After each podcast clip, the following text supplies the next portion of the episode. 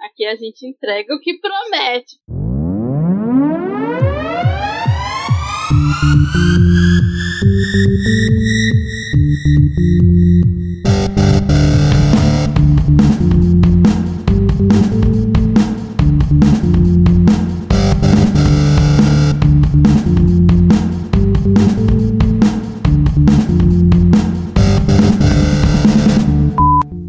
Podcast faz parte da iniciativa O Podcast é Delas. Saiba mais em opodcastedelas.com.br.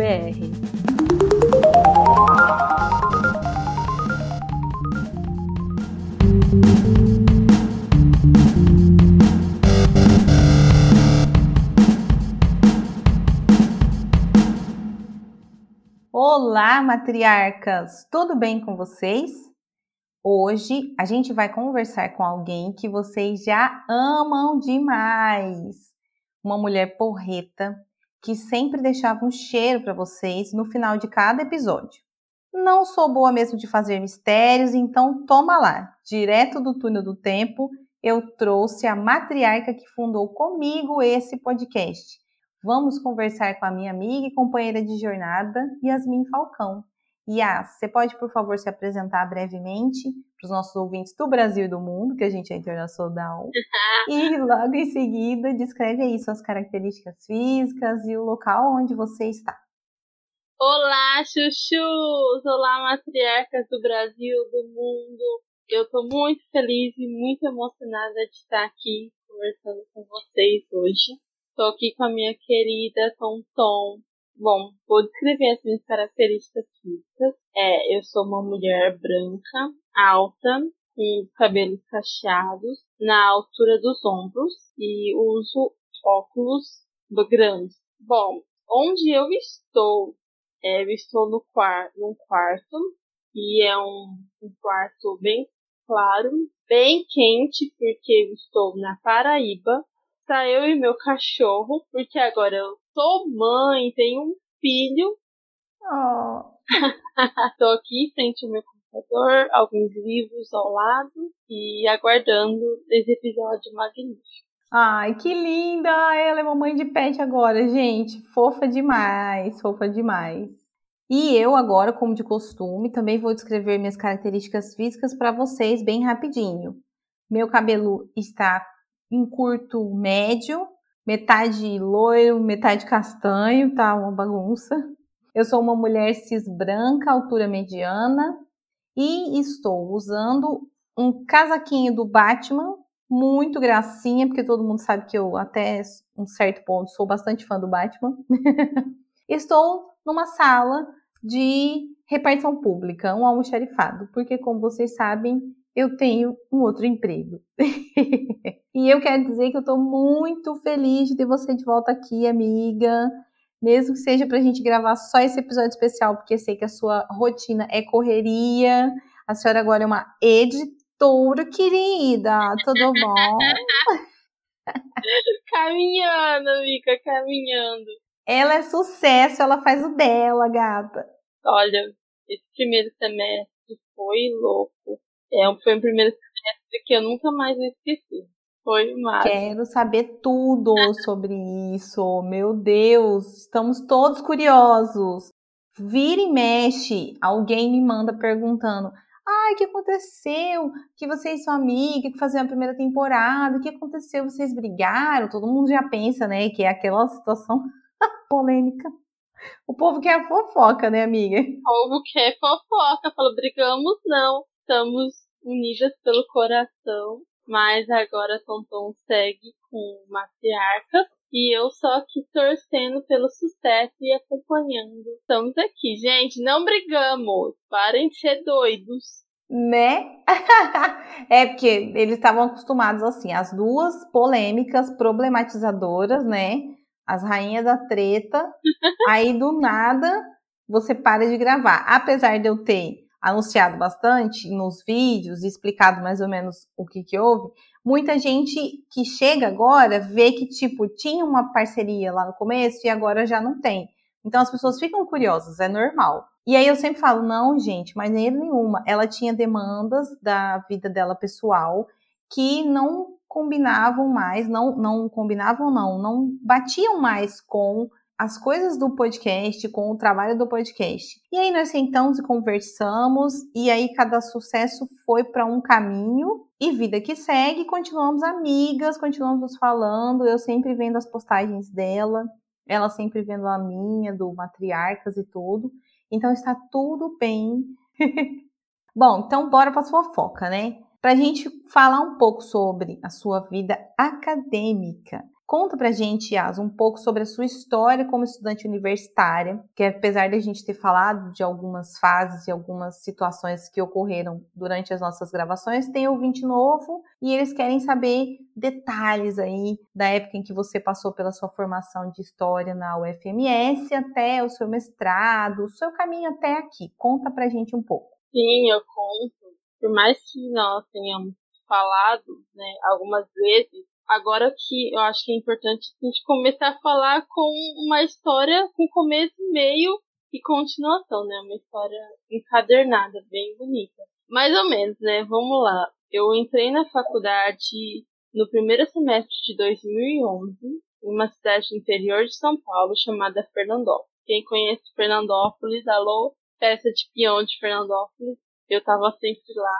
Eu entrei no curso de História. Eu decidi fazer história, estava na escola, né, no ensino fundamental. Eu decidi porque eu adorava história e eu sempre fui muito viajada, muito imaginativa e muito briguenta. Então, para mim foram coisas que motivaram eu na, na época do ensino médio a fazer história. Entrei numa universidade particular. Quando foi em 2012, faltava um ano para terminar o curso. É, era um curso com duração de três anos. Faltando um ano para terminar, eu sofri um acidente de carro muito sério. Eu quase morri. E assim, eu fiquei na cadeira de roda, fiquei acamada. Eu tava assim, novamente com uma chance de ter uma nova vida. E na época, eu e minha família, nós morávamos em Fernandópolis, e eu tava numa situação em que eu exigia cuidados todo o tempo. Meu pai, por conta do serviço dele, seria transferido para Campo Grande, né, capital do Mato Grosso do Sul. Eu não poderia ficar lá em Fernandópolis sozinha, porque eu estava me esperando do meu dente. Eu ainda estava na cadeira de rodas, eu ainda ficava acamada quase que o dia todo. A força do destino decidiu que eu moraria em Campo Grande.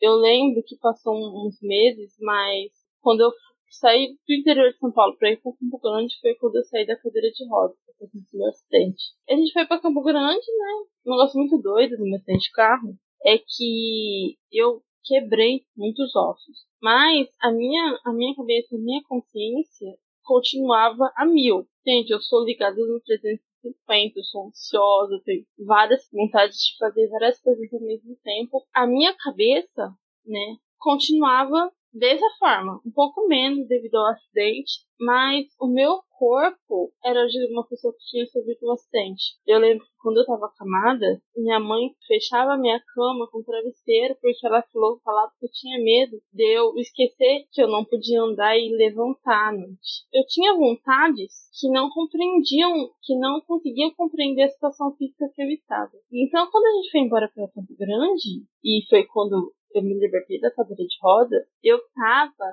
morrendo de vontade de estudar, sabe? Eu já tinha pesquisado universidades, eu já sabia de um monte de coisa, porque eu queria, falei, agora, já que eu tranquei, eu tive que trancar o curso do interior de São Paulo, falei, eu tranquei, agora eu vou transferir para Campo Grande. Então eu queria muito voltar para a faculdade, voltar a ter uma vida como eu tinha antes, né? Quando eu cheguei em Campo Grande, eu fiquei sabendo da tal da maravilhosa transferência externa. Então, Tom tem que anotar bem grande. Transferência externa, porque as pessoas precisam saber que isso existe, que isso é possível. Olha aí. Porque assim, né? Algum, alguns cursos de universidade particular, você consegue fazer uma transferência para uma universidade pública. Uma que universidade massa. federal. É, o que precisa é a compatibilidade das grades curriculares. Ah, E tem um limite, na minha época era 20% do curso feito e até 70%. Você tem que estar nesse limite e tem que ter essa compatibilidade de, de grade curricular. O meu curso na federal, na federal não, na particular, ele foi feito a grade por um professor muito bom. e um professor de uma, de uma universidade pública, que hoje é de uma universidade pública, o Rodrigão, e ele fez o, a emenda do curso da universidade particular como se fosse para a universidade pública. Que massa, cara. É muito massa, cara. Quando eu cheguei na UFMS, eu, a minha emenda era muito parecida.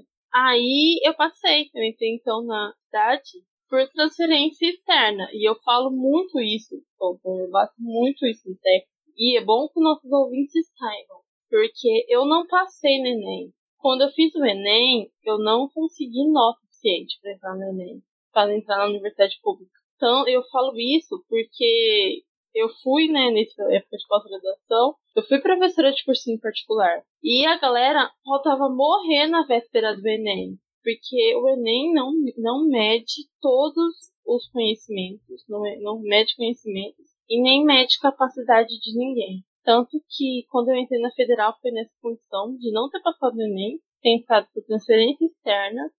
Eu aproveitaria muitas disciplinas, mas eu fiquei pirada na federal, né? Eu doida. Claro. E foi o período que eu louquíssima. E foi o período que eu tava já me recuperando do meu acidente, né? Então eu tava conseguindo andar. Nos primeiros anos de federal, menos dois anos de federal, minha mãe me levava todo dia para a faculdade. E eu, mas eu não falava para ninguém porque minha mãe me levava todo dia. Mas minha mãe me levava todo dia porque eu tava me recuperando do meu acidente. Tanto que teve uma vez que, que eu inventei de. E porque eu sempre fui muito topetuda, né? Por que eu fazer isso sim? Falava, ah, não pode. Eu falei, eu vou fazer. E um dia eu ainda tava me recuperando do meu acidente, eu inventei de voltar de ônibus. E eu me perdi. Menina! Mas eu não me perdi porque eu não conhecia o caminho. Eu me perdi porque eu tive um branco de espaço que eu não sabia onde eu tava. Eu tava no terminal General Osório. Eu ainda tenho isso, onde às vezes de, de dar uns brancos assim, aonde mesmo? E assim, depois eu fui me recuperando. E assim, eu fiquei louca, porque eu queria estudar tudo do curso de História, do mesmo curso de História que eu fazia. E eu fiquei doida, porque eu queria fazer História na África, na Federal. Eu queria fazer História Antiga, História Medieval várias disciplinas que eu tinha aproveitado, eu quis fazer de novo. Tanto, tanto que história da África eu fiz três vezes, com três professores diferentes. Que louca! Mesmo eu tendo aproveitado disciplinas, eu fiquei mais quatro anos. Como eu vim por transferência, eu não tinha uma grade curricular como os outros alunos, né? Então eu aproveitava a disciplina no curso todo. Então eu tinha assim uma lista de disciplinas que eu tinha que fazer. Aí eu olhava para a lista e falava assim: "Ah, esse semestre eu vou fazer quais? Eu vou fazer aonde?". Eu fiz eu fazia disciplinas em várias turmas. Eu não tinha tipo um primeiro semestre, segundo semestre, terceiro semestre eu ia arregaçando, eu entrava no quinto semestre, fazia no sétimo semestre, outro dia eu tava no primeiro semestre. Aí, tanto que na federal eu não passei por calorada. Eu falei, pô, eu sou nova na cidade, né? Coitada da minha mãe. Eu doidíssima. E aí, assim, eu, eu cheguei, já cheguei de começo, já queria ir no bar, já queria estar com todo mundo. e eu cheguei botando banca de veterana, sabe? Tanto que demoraram pra, pra perceber que eu, na verdade, ela, eu era caloura. Olha ela, ousada. E aí eu fiz as minhas amizades em Campo Grande, que foram, assim, incríveis, incríveis, né? Eu fiquei seis anos em Campo Grande, foi maravilhoso. As pessoas que eu conhecia nessa época foram muitas. Conheci a Antonielle, foi inacreditável nossos, nossos encontros e nosso encontro de vida, né? Com certeza. Quando eu saí da UFMS, terminei pegando dependência, puxando disciplina e eu digo, eu digo para todo mundo que está passando por essa situação de DP, de puxar disciplina, não tem problema nenhum. É enriquecimento, é, é enriquecimento de experiência. Se você passar por isso. Aí eu passei por essa situação, mas assim, né? Eu sempre quis me meter em tudo, eu sempre quis estar no meio de tudo. Então, na, durante a UFMS, eu participei de programa de iniciação científica, eu participei de PIBIC. O que você falava para mim assim, ah, Yasmin, eu tô indo não sei na onde, eu queria ir. Tipo, ah, Yasmin, eu tenho um trabalho de campo na comunidade quilombola. Quero ir também, sabe? Você aproveitou bem tudo que a universidade te ofereceu, você estava lá, né? Isso. Não só ter aproveitado pela questão do, do meu direito como uma política pública, universidade pública, e ela tem que ser aproveitada, os discursos que hoje eu sustento, Mas, além disso, aproveitar pela minha quase morte, né? Ah, sim. Então você compensou duas vezes, né? Do que eu saí da onde eu que eu estava, né? Pra isso, aí eu, eu quis aproveitar demais, triplicamente aproveitado todos os momentos, não só a sala de aula, mas fora dele também. Aí quando tava bobo, eu já vivia no bar, vivia, fiz, fui de DCE, fui de chapa de DCE, fiz manifestação. fiz PIBIT, fiz PIBIT. Militante em todas as horas vagas e durante as aulas também, né? E onde falava para mim que tinha aglomeração, eu queria estar também. Arrasou. Mas você ficou seis anos, você falou, né, em Campo Grande. Foi o tempo que você finalizou a graduação e fez pós, ou esse foi o tempo de você finalizar a graduação? Não, foi o tempo de eu finalizar a graduação. E eu tive mais um ano ali depois, né, que eu fui começar a estudar pro mestrado. Porque o que acontece? Eu fiz PIBIC, aí eu conheci um professor muito bom, um professor incrível. Um beijo pro Lorival, se ele estiver nos ouvindo. Lorival e para Maria Lima, que mudaram a minha vida. E eu comecei a trabalhar no projeto de pesquisa dele, na Ensino do Dionísio. Aí, assim, quando eu estava estudando com ele, eu estava pesquisando, eu fui pesquisar as festas católicas na Minas de Quilombola de Turnas. Aí o Lorival falou para mim, Yasmin, tem um programa na USP que é um programa muito legal, é um programa interdisciplinar e que sua pesquisa caberia muito bem lá. Eu não esqueço esse dia, porque eu virei pra, pra cara dele e falei, ah, eu vou então, é pra lá que eu vou. Menina, eu, olha, olha a situação, olha a doidinha. Quando aconteceu meu acidente, eu desaprendi a fazer muita coisa, São Paulo. Inclusive, desaprendi a escrever. Entendi. Eu desaprendi a escrever mesmo. Tive que fazer movimentos de fisioterapia para recuperar o movimento da escrita. E, inclusive, desaprendi a formular textos. Então, esse meu período da graduação também foi o período que eu fui aprender a fazer muita coisa, inclusive reaprender a escrever, né? E olha doido, eu queria ir pra USP. Ah, mas aí eu peguei e foi. foi. Tá certo, ué. Aí eu fiz uma prova, estudei muito, fiquei um ano estudando virado, assim, um ano assim, com cara nos livros, estudando muito, fiz um projeto tentei entender como é que eram as regras da pós-graduação da Universidade Pública. Aí eu passei. Quando eu passei, eu não acreditava. Eu lembro, Totão, que eu bebi uma semana.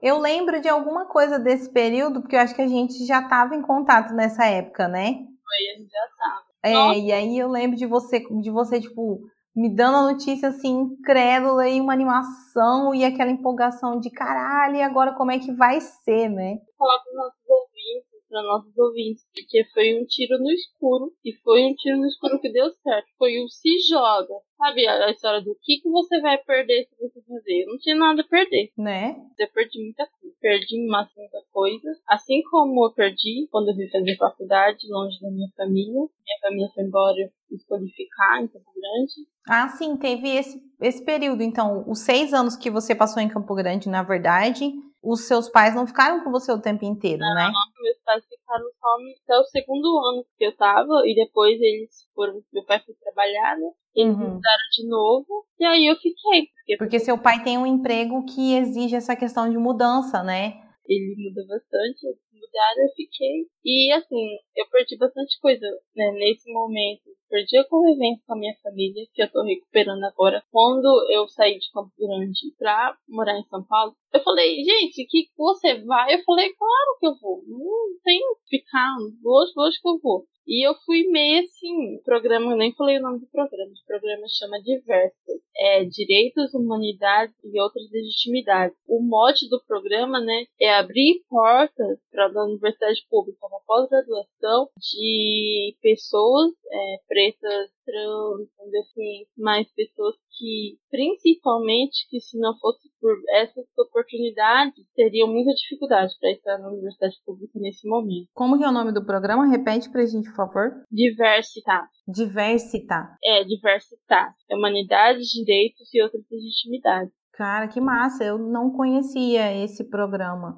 É um programa nacional da universidade? Não, é um programa da USP. Da USP, ah tá. É um programa de pós-graduação, grau e doutorado. E é um programa assim que centraliza pesquisas incríveis. E sim, todas essas, as pesquisas, né, vão nessa mesma, nessa mesma linha. Então, se chegar com uma pesquisa extremamente europeizada, sim, não vai ter espaço de diverso, porque a perspectiva é outra, né? Trabalhar com epistemos, a universidade até pouco tempo se recusava a trabalhar, se recusava a dar espaço. Diversos é um programa muito legal. É um programa que valoriza, né, a história do país, que é essa diversidade, essa, esse plural, né? Aí eu fui, né? Aí eu saí de Campo Grande, meus pais não moravam, não tinha mais como ficar em Campo Grande. Aí eu fui morar na residência estudantil da USP. Morei lá por quatro anos e agora me mudei. Mas foi uma experiência incrível. Então, você teve muito tempo de distância, vamos colocar assim. Você ficou bastante tempo longe de casa, né? Vamos chamar dessa forma. Casa, como as pessoas costumam nomear, como elas costumam dizer, né? Você ficou seis anos em Campo Grande para terminar os estudos da graduação e passou mais quatro anos na USP para terminar os estudos do mestrado e agora já está em outro lugar também a trabalho, já com uma outra proposta, uma outra perspectiva, né? Então você mais do que ninguém pode falar sobre perdas e ganhos não vamos dizer perdas e danos, porque no seu caso é perdas e ganhos. Porque para passar de uma fase para outra, teve coisa que você perdeu, como você já falou, e teve coisa que você ganhou, né? A gente sempre falava, né, nos nossos bastidores e até nas nossas gravações anteriores sobre essa nossa jornada acadêmica. A gente compartilhou algumas histórias, né, entre a gente, entre os ouvintes. Eu, por exemplo, queria estudar jornalismo em Campo Grande. Acho que eu cheguei a te contar isso uma época, né? Não lembro. Sim. Eu super queria estudar jornalismo quando eu terminei o ensino médio. E olha só, né, aonde que a vida me trouxe. Que loucura. é verdade, toda vez. Não, não era para eu escapar disso, meu Deus. De jeito nenhum, eu escaparia. E aí eu lembro assim que a cabeça da pessoa que Antonielli tinha na época, né, de quem eu era naquela época, em uma conversa com a minha mãe na época, ela falava muito, ela deixou assim bem claro que a nossa condição financeira não permitia isso, porque você vai poder falar mais detalhes sobre o assunto com lugar de fala, mas ela falava, olha, tem muitos gastos, tem muita coisa que a gente tem que fazer. A minha irmã ainda era muito pequena, porque a gente tem uma diferença grande de idade. E aí ela e meu pai não ganhavam muito para poder ajudar. E a gente, como sempre vivia apertado de grana, ficou um negócio fora de cogitação.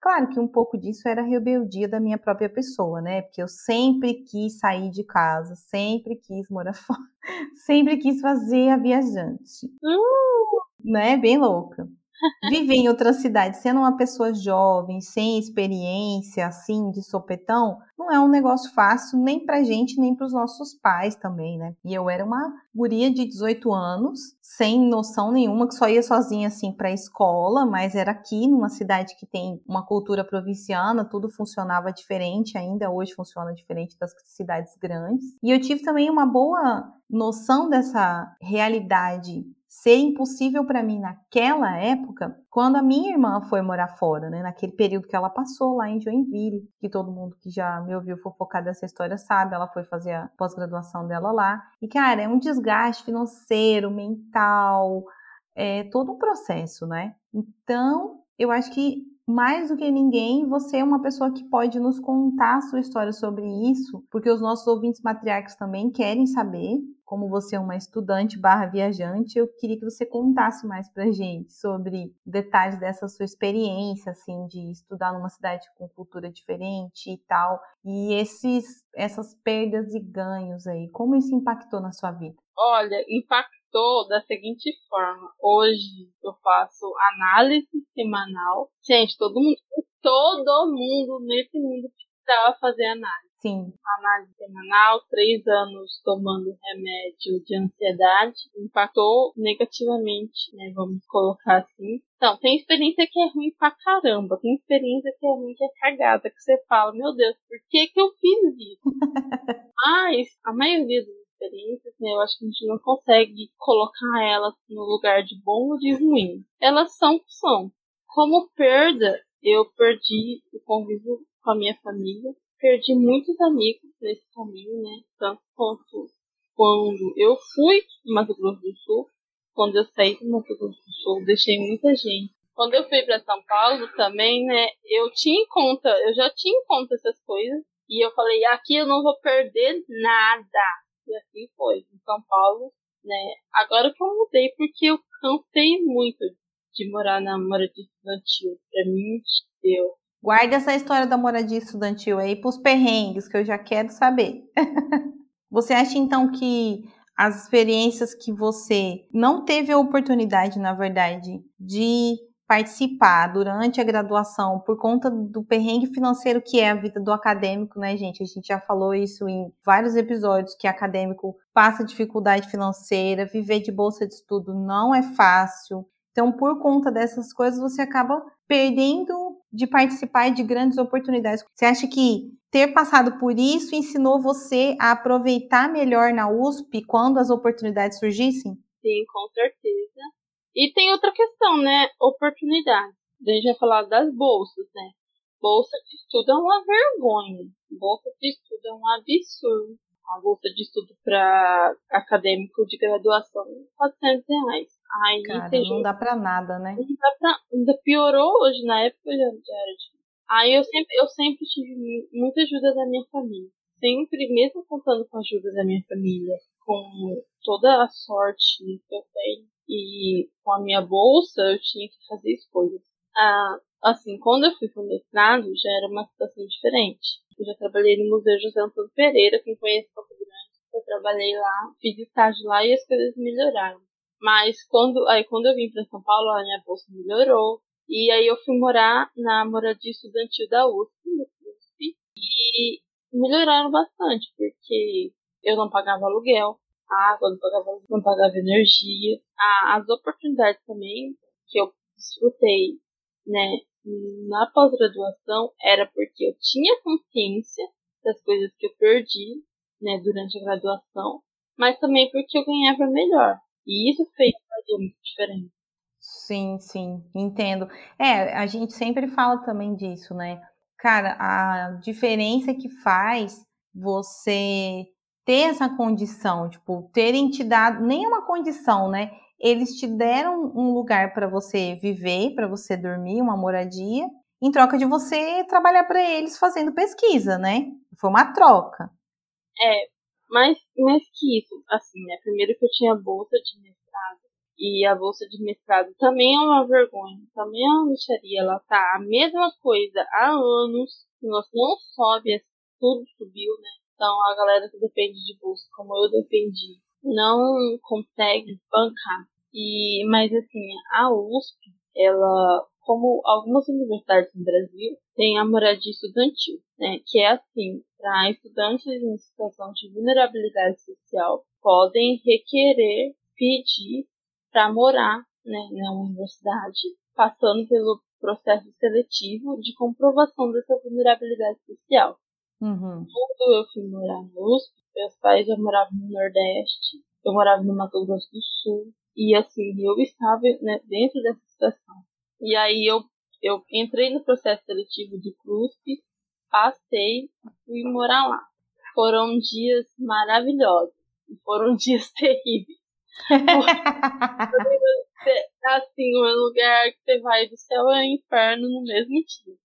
Ai, cara, mas assim, eu acho que dentre todas essas questões, né, que envolveram esse processo, eu fico com um ponto muito específico que eu quero deixar aqui um comentário antes da gente passar para a parte divertida dessas histórias acadêmicas suas, que é a não romantização desse sofrimento, tá, gente? Porque tem muita gente que tem a mania de falar assim, ai, eu sofri, passei esse perrengue, esse aperto, nananã, mas foi muito bom porque hoje eu dou valor a tal coisa e ter que dar valor e criar consciência de classe e de noções de privilégio não está diretamente ligado, eu acho que nem está ligado, se a gente for pensar com bastante seriedade no assunto, ao fato de você ter sofrido. Não vamos romantizar sofrimento em nenhuma questão das nossas vidas, gente. Vocês viram o que, a Yasmin falou no começo, de né? Tá tomando aí remédio, tá fazendo análise, tem crise de ansiedade, passou um perrengão mas com certeza, igual você falou, faria tudo de novo? Não, eu sou burra, né? Eu mudaria muita coisa. E, e não vamos, não pode romantizar sofrimento. Porque se eu pudesse ter, ter feito tudo isso sem ter os perrengues, as coisas duras, difíceis que eu tive no caminho, seria muito melhor. Hoje eu seria uma profissional melhor. Hoje eu não ia ter doenças psicológicas. Se eu tivesse tido oportunidades de fazer as coisas de uma melhor forma, de uma forma mais tranquila e que preservasse meu corpo, meu intelecto, eu faria com certeza. Isso não é nenhuma coisa maravilhosa ter passado por esse perrengue, não. Né? Não, gente, com certeza. Não vamos romantizar sofrimento. Fica esse recado nessa gravação aqui de hoje, hein, meus matriarcas? Mas agora, agora, tcharam, eu quero ver você se deixar envolver. Anitta, é você? Alô, tudo bom? e catar lá do seu túnel do tempo de perrengues uma história massa para o nosso bloco de perrengue das matriarcas, versão coração de estudante. Sendo você uma estudante barra viajante que fez a graduação num lugar, mestrado em outro e agora está trabalhando ainda de certa forma ligada ainda nesse universo, né, mas em outro lugar, passando por uma outra fase da sua vida. Você já morou em muita casa, como diria o Matando Matheus Agrito. Não dava para saber se era aluguel ou cativeiro, aquelas coisas. um rolê, né? E aí eu acho assim que com certeza você vai ter história de perrengue que não é pouco, né, amiga? Então conta pra gente esse rolê de moradia. Não deixa nada de fora porque a gente gosta dos detalhes da fofoca. gosto dos detalhes da fofoca, mas vou omitir algumas coisas pra gente não tomar um processo. Sim, por favor, por favor. A gente ainda não é famoso o suficiente, não temos advogado ainda, minha advogada tá se formando. Meu maior perrengue, né, que eu lembro agora, assim, talvez tenha outros, assim, namora de estudantil. Eu ouvi, ouvi uma vez de uma pessoa, falei, gente, perfeito. É o lugar de graça mais caro que você pode morar. Porra, Porra bicho. Lá são, são três quartos e as paredes são de drywall. Nossa. Parede de drywall, gente, você peida, a pessoa do, do, do quarto do lado ouve. Então acontecia assim de muito, aconteceu muito. De, de alguém transar e todo mundo ouvir. Tipo, e são várias paredes de drywall. Dependendo do barulho da transa, Meu Deus de três apartamentos depois do Wolf. Gente, então quer dizer, parecia um vídeo do Xvideos ligado direto, assim. Não, não, não, gente, não, não era American Pie, meu sonho, mas a Universidade Pública Câmara de Estudante não é American Pie, não. Isso era, agora já acontecia, mas não era American Pie, quem dera, não era, não. não era tanto assim, mas às vezes a gente ouvia né? E eu tive muita sorte de morar num corredor em que eu, nós éramos muito amigos da vizinhança. Então, algumas vezes saiu umas fofocas assim, e todo mundo ficava sabendo das coisas que aconteciam. Mas, e tem uma, uma coisa muito legal que eu gosto de contar sobre a moradia estudantil, porque lá é uma moradia de 1960. Então, ela passou por muitos processos né? inclusive, uh, passou pelo processo de ditadura militar, pela ditadura militar e pelo processo de redemocratização. Na ditadura militar, os estudantes de lá sofreram perseguição. E aí, assim, hoje, assim, todo mundo que vai lá, né, fica muito assombrado com, com isso. Porque hoje, você tá lá, de repente você ouve um grito de canalha, canalha na janela. Hum. Aí daqui a pouco você ouve outro, canalha, na janela de novo. Aí começa um monte de janela a gritar. E se você estiver lá, eu falei pra um monte de gente, eu falei, tá aqui, grita, grita na janela, canalha, de volta. Grita canalha. E uma minha colega que foi morar comigo por pouco tempo, ela falou pra mim assim, assim por que, que as pessoas gritam canalha? Né? É porque o Bolsonaro passou na TV, aí eu expliquei pra ela, eu falei, ó, tem uma tradição uma tradição inventada que circula aqui, aqui no, na Moradia Estudantil. Diz que, dizem, né, isso é lenda, é lenda do, do lugar. Na ditadura militar, quando a polícia foi invadir, começaram a gritar canalha da janela. Olha só. Pra avisar, pra avisar os outros estudantes que a polícia estava chegando. Então, e é uma coisa assim, é por isso que começam a gritar, tipo, no primeiro apartamento do bloco A e gritam até o bloco G. Então, tô falando de 2 mil apartamentos. Caralho, velho. Então a galera não grita todo mundo, claro, mas assim, um grito de canalha ele fica ressoando durante os minutos, porque fica um monte de gente na janela gritando na janela de bloco diferente. Então às vezes começava no C e a galera ia ouvindo e ia ressoando esse grito. E é muito, é muito emocionante. Eu tô, tô, tô toda arrepiada. Cara, isso é muito doido, cara. Isso é muito massa. Eu acho que inclusive uma vez nós estávamos gravando e eu, eu falei, para aí que estão gritando canalha. Sim, eu, isso que eu ia falar agora. Eu falei, parei que estão me falando que tá gritando canalha. Aí, tipo, alguém fica estressado, irritado por alguma coisa, pinta na janela canalha. E um monte de gente começa a gritar em outra janela. É muito massa. Que louco, cara. Isso, isso é muito doido. Nossa, achei da hora essa história, assim. Tradições cruspianas.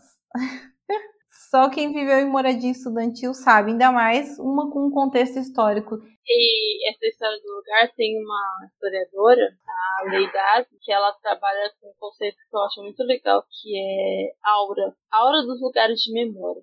Uhum. Ela fala que os lugares têm aura tem um negócio que só, só, existe ali, que ninguém consegue explicar. Que, tipo, ninguém consegue explicar o que mobiliza os afetos daquele lugar. Tem uma aura, Tantão, que quando você chega lá, você é muito dominado por essa aura. A sua percepção de tempo muda. E quem falou foi minha irmã quando ela ficou uns dias lá. Ela falou assim, a minha noção de tempo, eu perdi noção de tempo aqui. E o lugar tem uma aura de, de história, de memória, de memória dolorosa. Muito grande de memória dolorosa. Faz muito sentido. Acho que, independente de questões religiosas, se você fizer uma parte e, e começar a observar lugares que têm história, de fato, você vai entender que tem essa energia. Eu super consigo entender. Visitar lugares assim já causa mesmo diferença em você, exatamente como a sua irmã falou. Cara, fantástico de saber tudo isso. Amei, amei. Espero que tenha criado aí uma conexão à, sua história. Eu acho que sim, porque a gente tem ouvintes que também passaram por isso, como você passou, essas histórias de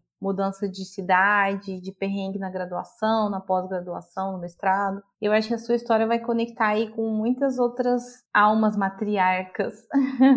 Espero, espero mesmo. Agora a gente já tá indo pro final, né? Quero te agradecer imensamente de novo por você ter arrumado um tempinho para essa prosa. Tudo de bom. Obrigada. Beijo na mãe, beijo na irmã, beijo no papai, beijo no cachorro. Aqui a gente entrega o que promete mesmo. Eu que agradeço a oportunidade de estar aqui com você. É sempre muito maravilhoso, né? E essa nossa conversa de hoje foi muito especial, que é uma olhada no espelho, né? Que é eu tive a oportunidade de olhar para o espelho e ver tudo o que aconteceu nesses últimos anos. Então, muito obrigada. Eu também sinto essa essa revirada no passado de um jeito positivo, né? Um jeito de você olhar exatamente como você falou, eu acho que não tem o sentimento para descrever, é uma olhada no espelho, você descreveu bem. Bom, dos nossos ouvintes, quero deixar muito obrigada, um beijo, minhas redes, né? Arroba ias.falcão é o meu Instagram, o meu Facebook é Yasmin Falcão. Arrasou! Então é isso, fica aqui o meu grande abraço novamente para você, meu abraço virtual. Quer se despedir dos nossos ouvintes? Quero, como é de praxe. Um cheiro, minha gente. Ai, que saudade que eu tava desse cheiro. Um beijo nos cotovelos de todos vocês.